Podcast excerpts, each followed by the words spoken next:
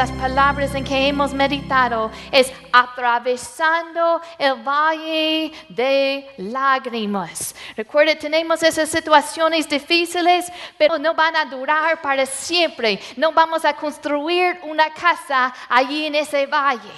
Y, podemos, si no tenemos cuidado, podemos quedarnos estancados. Y la vez pasada hablamos, podemos quedarnos estancados en falta de perdón.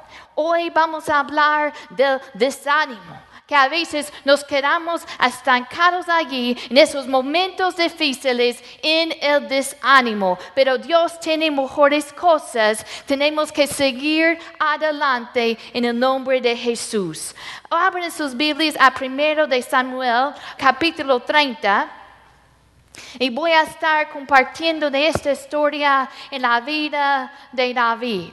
Cuando nosotros viajamos, viajamos en nuestros carros, nuestros camionetes, hasta ahora tenemos televisiones en los carros, pero para que entiendan, David y sus hombres acaban de regresar de un viaje. Este viaje pues no tenían ah, toda la comunidad como nosotros tenemos. E imaginen, estaban cansados, no iban de vacaciones, iban a hacer guerra, pero cuando iban a hacer guerra, lo, eh, el ejército los rechazaban. Así que iban a hacer guerra, fueron rechazados y tienen que regresar a casa. Viajen dos días. Están cansados. Y al tercer día finalmente llegan a su casa. Pero cuando lleguen a su casa encuentran que mientras no estaban allí, el enemigo había venido, había atacado y había, uh, ¿cómo se dice?, quemado toda, toda la ciudad y habían llevado cautivos sus mujeres y sus hijos. Imagina, ellos están esperando llegar a la casa y tener ese hijo con, los brazos abiertos, abrazar a esa mujer y lleguen y encuentran su ciudad quemado, están cansados y su ciudad está quemado y no están sus familias. Era una situación difícil y vamos a empezar en versículo 3. Vino pues David con los suyos a la ciudad y he aquí que estaba quemada, y sus mujeres y sus hijos y hijos, hijas, habían sido llevados cautivos. Entonces David y la gente que con él estaba alzaron su voz y lloraron, hasta que les faltaron las fuerzas para llorar. Las dos mujeres de David, Anoim, Jezreelita, y Abigail, la que fue mujer de Nabal de Carmel, también eran cautivas. Y David se angustió mucho porque el pueblo hablaba de pedrearlo pues todo el pueblo estaba en amargura de alma, cada uno por sus hijos y por sus hijas.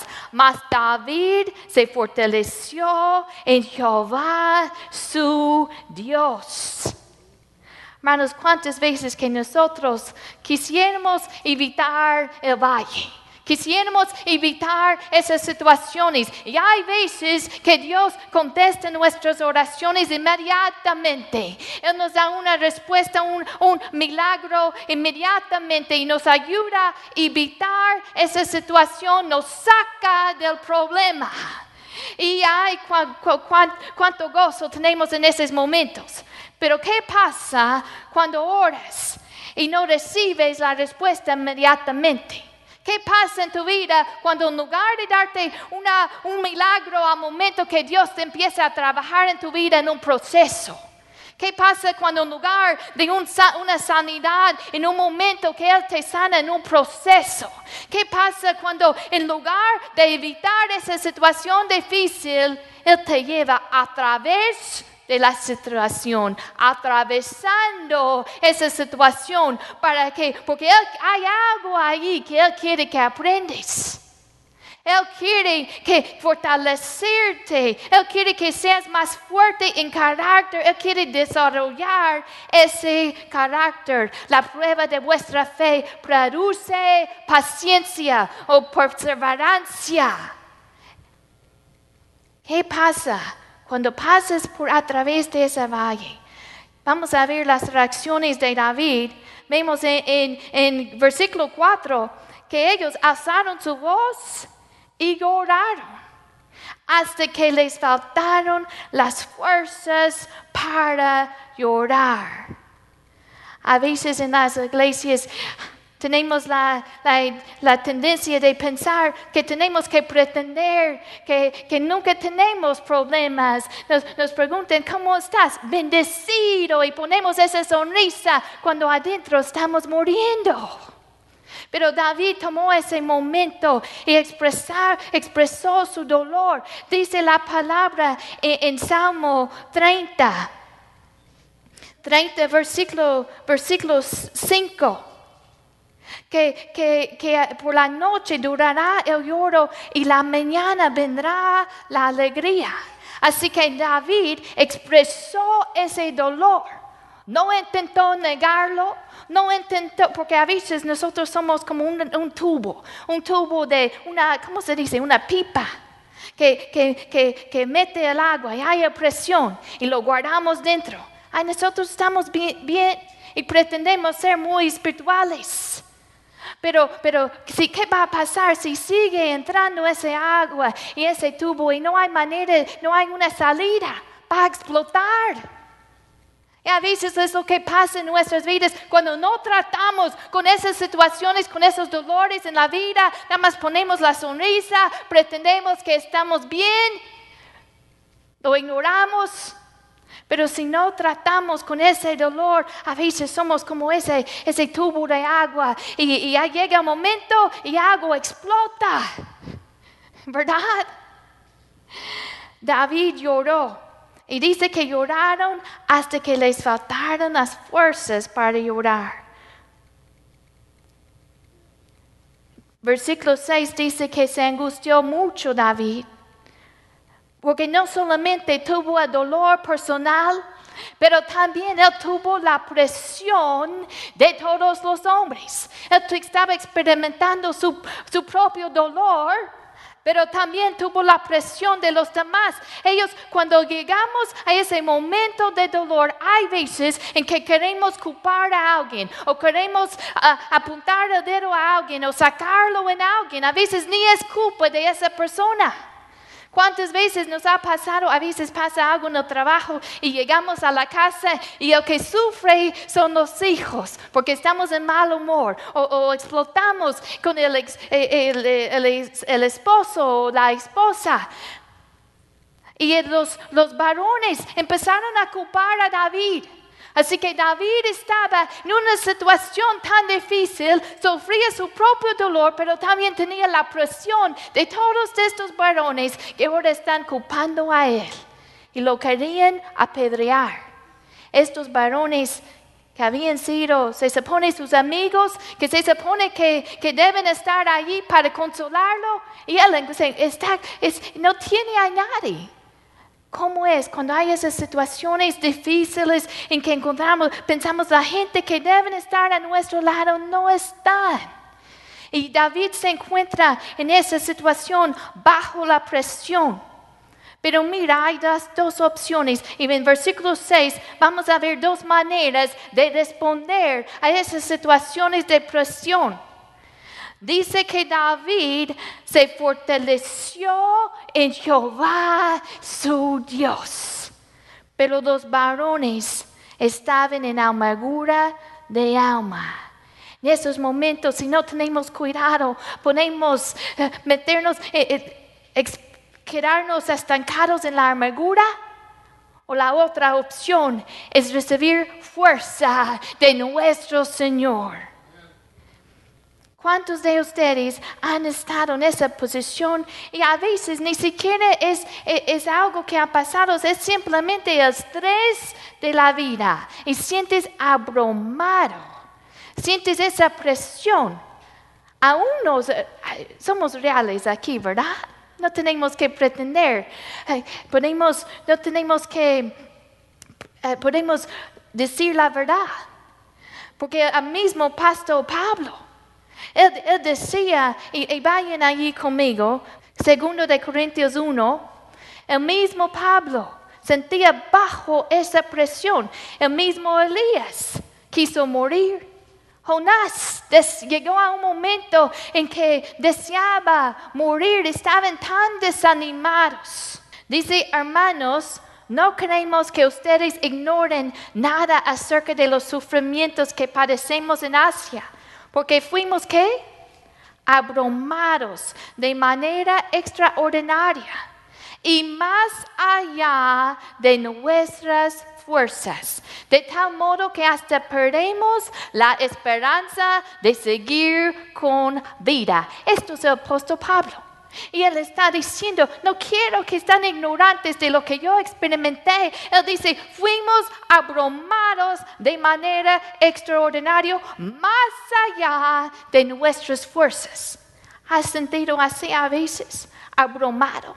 Abrum- que, la, que la vida nos, que sentimos abrumado por el estrés de la vida, la presión o los problemas.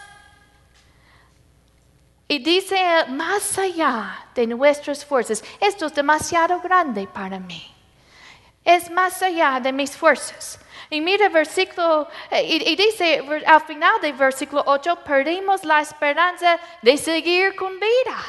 Este es el apóstol Pablo, tan espiritual, y diciendo, yo perdí la esperanza de seguir la vida. Y versículo 9 dice, pero la sentencia de muerte que pendía sobre nosotros fue para que no confiáramos en nosotros mismos, sino en Dios que resuc- resucita a los muertos. Esto es más allá de mis fuerzas. Tengo que depender de Dios, el Dios que resuc- resucita a los muertos vive en mí y Él me da, va a dar las fuerzas cuando yo no tengo en mí las fuerzas para seguir adelante. Tan desesperado que no puedo seguir aún con la vida, pero Dios es mi fortaleza, es mi roca y David se fortaleció en su Dios.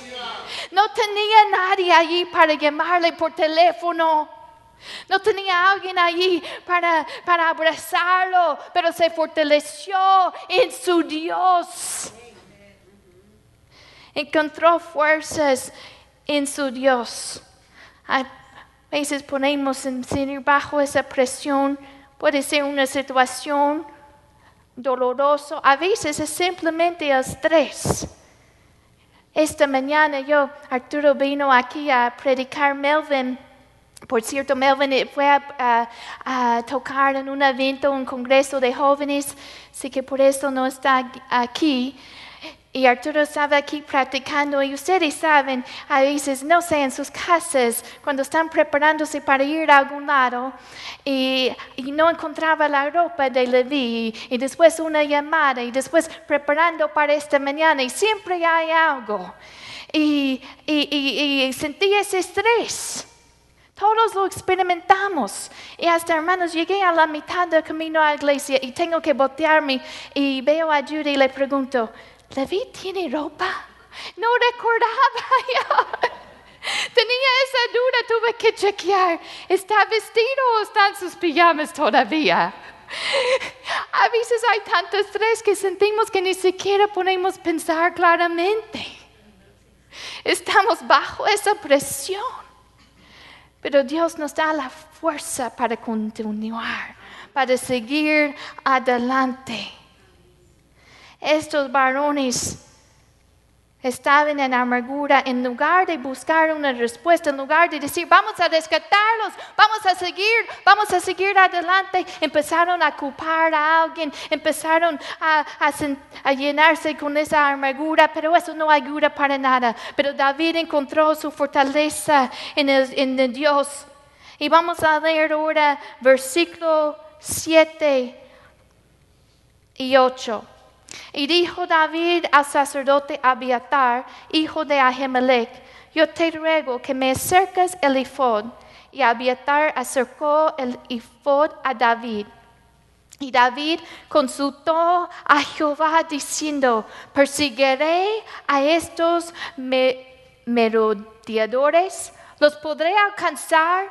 Y él le dijo, síguelos, porque ciertamente los alcanzarás. Y de cierto librarás a los cautivos.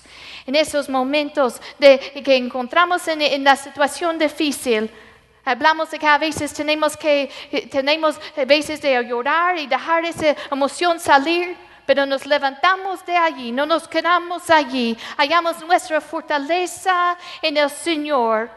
Y mire qué más hizo David. Dice versículo 8 que consultó a Jehová y, y, él recibió una palabra de Dios. En esos momentos difíciles ah, necesitas estar en la palabra de Dios diariamente. No podemos dejar de, de recibir la palabra de Dios. Salmo 10, 119, versículo 143 dice, la aflicción y la angustia me dominan pero gozo de tus mandamientos me levanta. Hay que perseverar en la palabra de Dios. Recibe esa palabra de Dios. David recibió una palabra de él, que ciertamente los alcanzarás, de cierto liberarás a los cautivos. Él recibió esperanza en la palabra de Dios. Hebreos 6, versículo 17 dice, por eso Dios, queriendo demostrar claramente a los herederos de la promesa que sus propósitos no cambian, los hizo un juramento, para que por estas dos cosas que no cambian, en las que Dios no puede mentir, tengamos un sólido consuelo los que buscamos refugio, y mire que dice, y nos aferramos a la esperanza que nos ha propuesto. Esta esperanza mantiene nuestra alma firme y segura, como una ancla, y penetra hasta detrás del vuelo. La esperanza que tenemos en Jesús es la ancla, que aun cuando viene la tormenta, nosotros estamos firmes. Y mire que dice, nos aferramos a la esperanza, que ahí encontramos esperanza en su palabra, en las promesas, y nos aferramos a esa esperanza. Y esta esperanza nos mantiene, mantiene nuestra alma firme y seguro. En él tenemos la esperanza. Él decía a David, si los vas a alcanzar. Le daba visión de la victoria. Aun cuando los hombres con él querían matarlo, Dios le dio una palabra, una visión, una esperanza de una victoria que venía. Recuerda cuando los discípulos estaban, eh, eh, Jesús los mandó a, meterse en el barco y dice, suben a la barca y vayan a la otra orilla del lago. Dice, vayan a la otra orilla del lago. Y ellos van y obedecen y allí se encuentran en una tormenta. Y, luego es la historia cuando Jesús viene caminando en el agua. Pero ellos quizá en la tormenta, ellos quizá hubieran podido pensar, bueno, ¿qué va a pasar? Estamos inseguros, vamos a, mirar la tormenta, pero ya tenían una palabra de Jesús. Jesús ya les había dicho, vayan a la, otro, a la otra orilla, van a llegar. Hermanos, Dios nos ha dado la victoria en Jesucristo. Pero a veces nosotros caemos en desánimo porque no podemos ver más allá de este problema o, este, nuestro presente. Pero cuando recibimos una palabra de Él, hay la esperanza de que vas a llegar. Él te ha prometido la victoria si sigues caminando con Él. Escuché la historia de, uh, ¿cómo se dice? Christopher Columbus, Cristóbal Colón. Hay una, hay una estatua en España y esa estatua tiene a un león. Y el león está comiendo una palabra que, eh, parte de una palabra. Y los españoles, antes de Cristóbal Colón, decían que obviamente que la tierra es plana y si sigues adelante, vas a caer de la tierra y vas a morir. Y tenían una frase que decía, non plus ultra. Y lo que quería decir, nada más, nada más allá. No hay nada más allá. La tierra es plana. Si sigues adelante, no hay nada más allá. Y eso era su frase, su dicho en España. Bueno, cuando Cristóbal Colón, él tenía una visión que la tierra era en forma de una esfera. Y si él sigue, él podría llegar a su destino. Así que hay una, hay una estatua en España y tiene un león y está comiendo la primera parte de esa frase, ese dicho. En lugar de decir non plus ultra, nada más allá, ahora el león está comiendo la palabra nada y ahora dice más allá. En otras palabras, si hay algo más allá de lo que vemos, si hay algo. Ellos pensaron, no hay nada más allá. Pero el testimonio de él es que si hay y de nosotros debe ser, hay algo más adelante. Dios tiene la victoria prometida para mí. Quizás estoy pasando por el valle ahora, pero yo sé que, que, que si levanto mi, mi cabeza y yo miro el rostro de Jesús y en Él pongo mi esperanza, en Él pongo mi confianza, que Él es mi fortaleza, que ya no, esta situación no va a durar para siempre. Hay algo más allá. Hay, hay que seguir adelante porque hay una victoria que Él ha prometido para nosotros. Romanos 15, 4 dice, las cosas que se escribieron antes se escribieron para nuestra enseñanza a fin de que tengamos esperanza. Esperanza por medio de la paciencia y la consolación de las escrituras. Encontramos esperanza en su palabra, en sus promesas. Así que cuando te encuentres en esa situación, encuentra tu fortaleza en el Señor. Sigue en la palabra, en la esperanza de Él. Y mira el versículo 9. Partió pues David, él y los 600 hombres que en él estaban, y llegaron hasta el torrente de Besor, donde se quedaron algunos. En este versículo David se levanta y sigue adelante. Él sigue con el plan de Dios, confiando que Dios le va a dar la victoria. Pero había unos, había 200 que estaban demasiado cansados. Y, y puedes imaginar, ellos fueron a pelear, fueron rechazados, viajaron dos días y luego llegan al tercer día. Cuando lleguen, no encuentran, no encuentran la comida que esperaban de, de sus esposas, no encuentran lo, lo que necesitaban, se levantan otra vez y siguen adelante. Y a veces podemos llegar a ese momento de cansancio y pensamos, ya no puedo seguir. Y así estos varones, 200 de ellos, se quedaron y sintieron que no podían seguir. Pero David siguió adelante. Y vamos a ver versículo ahora, versículo 16. Ellos encuentran a, a un hombre que los guía a donde estaba el enemigo. Y dice versículo 16, los, lo llevó pues, y he aquí que estaban desparamados sobre toda aquella tierra, comiendo y bebiendo y haciendo fiesta por todo aquel gran botín que habían tomado de la tierra de los filisteos y de la tierra de Judá. Así que ellos lleguen donde está el enemigo y allí está el enemigo, está celebrando. El enemigo está disfrutando lo que ha, lo que ha robado. Están borrachos, están pensando, ya ganamos, ya tenemos la victoria. Y mira versículo 17, dice, y los hirió David desde aquella mañana hasta la tarde del día siguiente y no escapó de ellos ninguno, sino 400 jóvenes que montaron sobre los camellos y huyeron. Y libró David, mire lo que dice, todo lo que los amalecitas habían tomado y asimismo libertó David a sus dos mujeres y no les faltó cosa alguna, chica ni grande, así de hijos como de hijas, de robo y de todas las cosas que les habían tomado, todo lo recuperó David.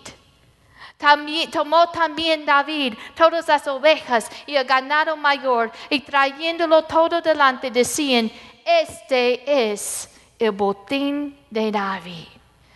En el momento que el enemigo pensaba que había ganado, que el enemigo estaba celebrando, aquí alza la mirada, aquí ve a David con sus hombres, se había levantado otra vez. Y eso es lo que tenemos que hacer cuando sentimos que ya no podemos y estamos caídos, es hora de levantarse otra vez en el nombre de Cristo y seguir adelante, porque Dios le había prometido la victoria. Y dice que David los hirió desde aquella mañana hasta la tarde del día siguiente.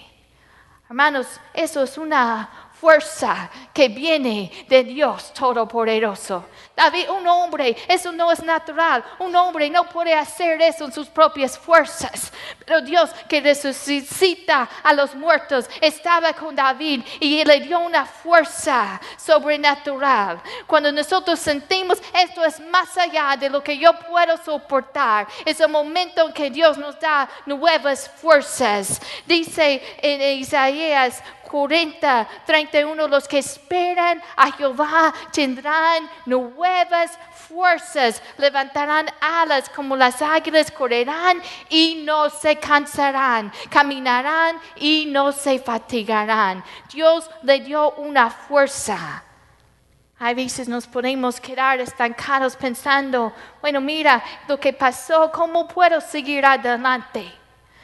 Pero Dios, David se levantó y siguió porque tenía una promesa de victoria. Y tenemos que decir, mira, esto pasó. Es malo, es, siento esa presión, es malo y no lo puedo cambiar, pero tengo un futuro adelante.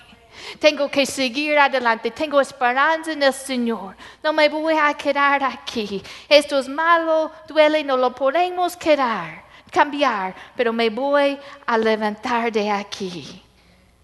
Y es lo que hizo David. Y mira, apenas cuando el enemigo pensó que David ya estaba vencido y están celebrando, aquí llega David y recupera todo. Dios te puede ayudar a recuperar todo. Y lo que no restaura, Él va a reemplazar con algo mejor. Y te va, vas a salir de esa situación. Si te sometes a Él y a sus procesos, vas a salir de ese valle con más de lo que tenías antes de que entraste.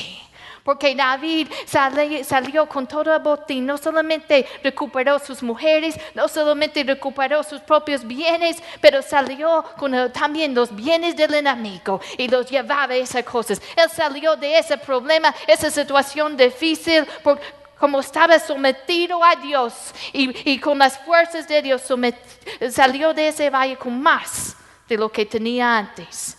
Eso es el Dios grande que tenemos. Él nos puede dar más, Él puede hacer mucho más de lo que aún esperamos o pedimos.